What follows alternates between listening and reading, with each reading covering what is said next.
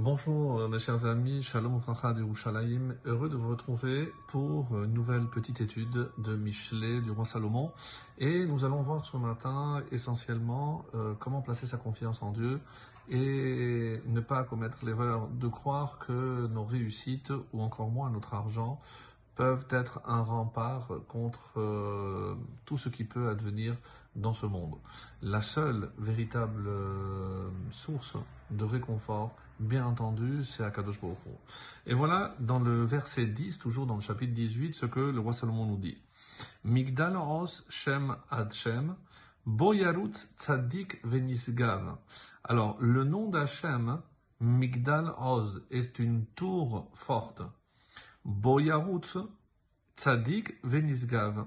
Et le juste Boyarut y accourt Venisgav et il est et il y est hors d'atteinte. Il sera en quelque sorte protégé.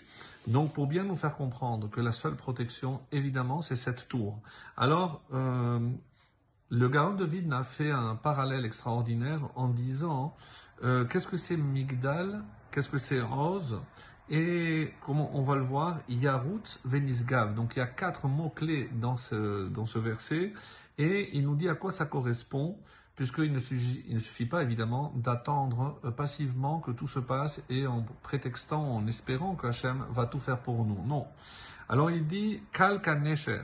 Une tour, donc c'est quelque chose d'élevé, c'est comme cette fameuse Mishnah de Rabbi Yehuda ben Tema qu'on cite tous les matins, il faut être léger comme euh, l'aigle.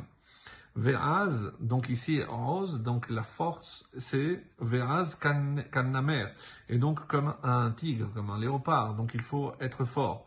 Ve'yarut, c'est ratz kasevi, c'est le parallèle avec courir euh, comme un cerf.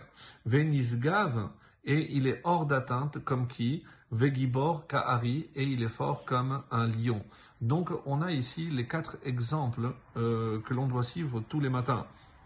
Et à quoi ça correspond, mes amis? Toujours d'après cette étude du Gaon de Vilna, il dit euh, le premier point, qu'est-ce qui nous élève? C'est la tefila. C'est ce qui est au-dessus de tout. Qu'est-ce qui euh, nous permet d'être force? Hachem rose les Amoïten, bien entendu. Rose, c'est la Torah. Ensuite, qu'est-ce que ça veut dire courir? Je cours pour accomplir les mitzvot positives et la force du lion, celui qui se retient, c'est-à-dire de ne pas transgresser les interdits.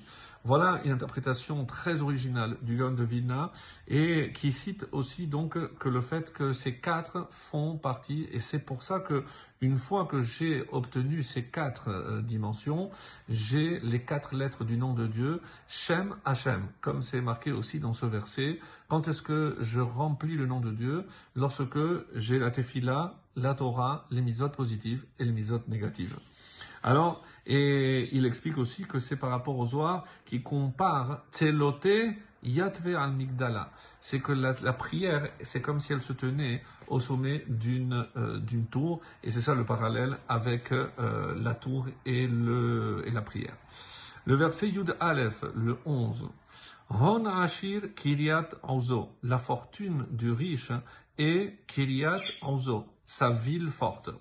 Ochechoma nisgaba bemaskito. Et elle est, alors, euh, bemaskito, selon une première interprétation, c'est dans son imagination, dans sa pensée. Elle est quoi? Elle est kechoma, comme un rempart élevé.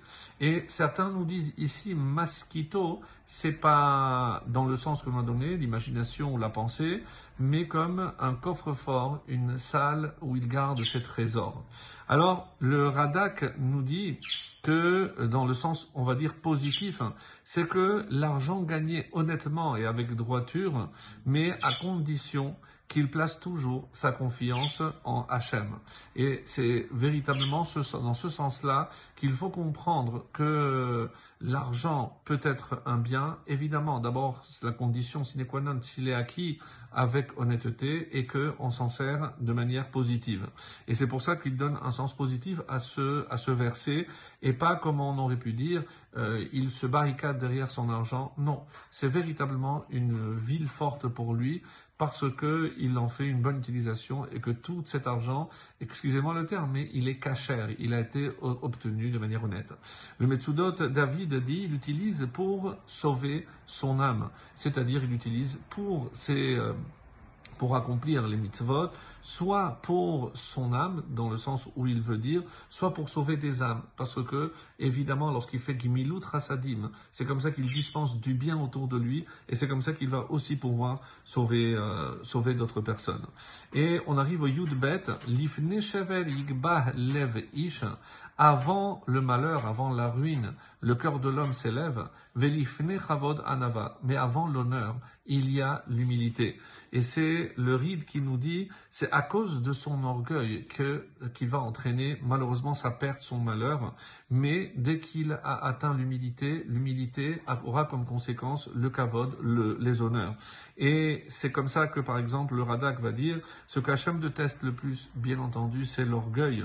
Et pourquoi? Parce qu'un homme va être amené à être mored, à ne pas reconnaître la part de Dieu dans ce monde, à se révolter contre lui comme on le voit aujourd'hui. Donc cette humilité, c'est pour reconnaître que tout vient d'Hachem.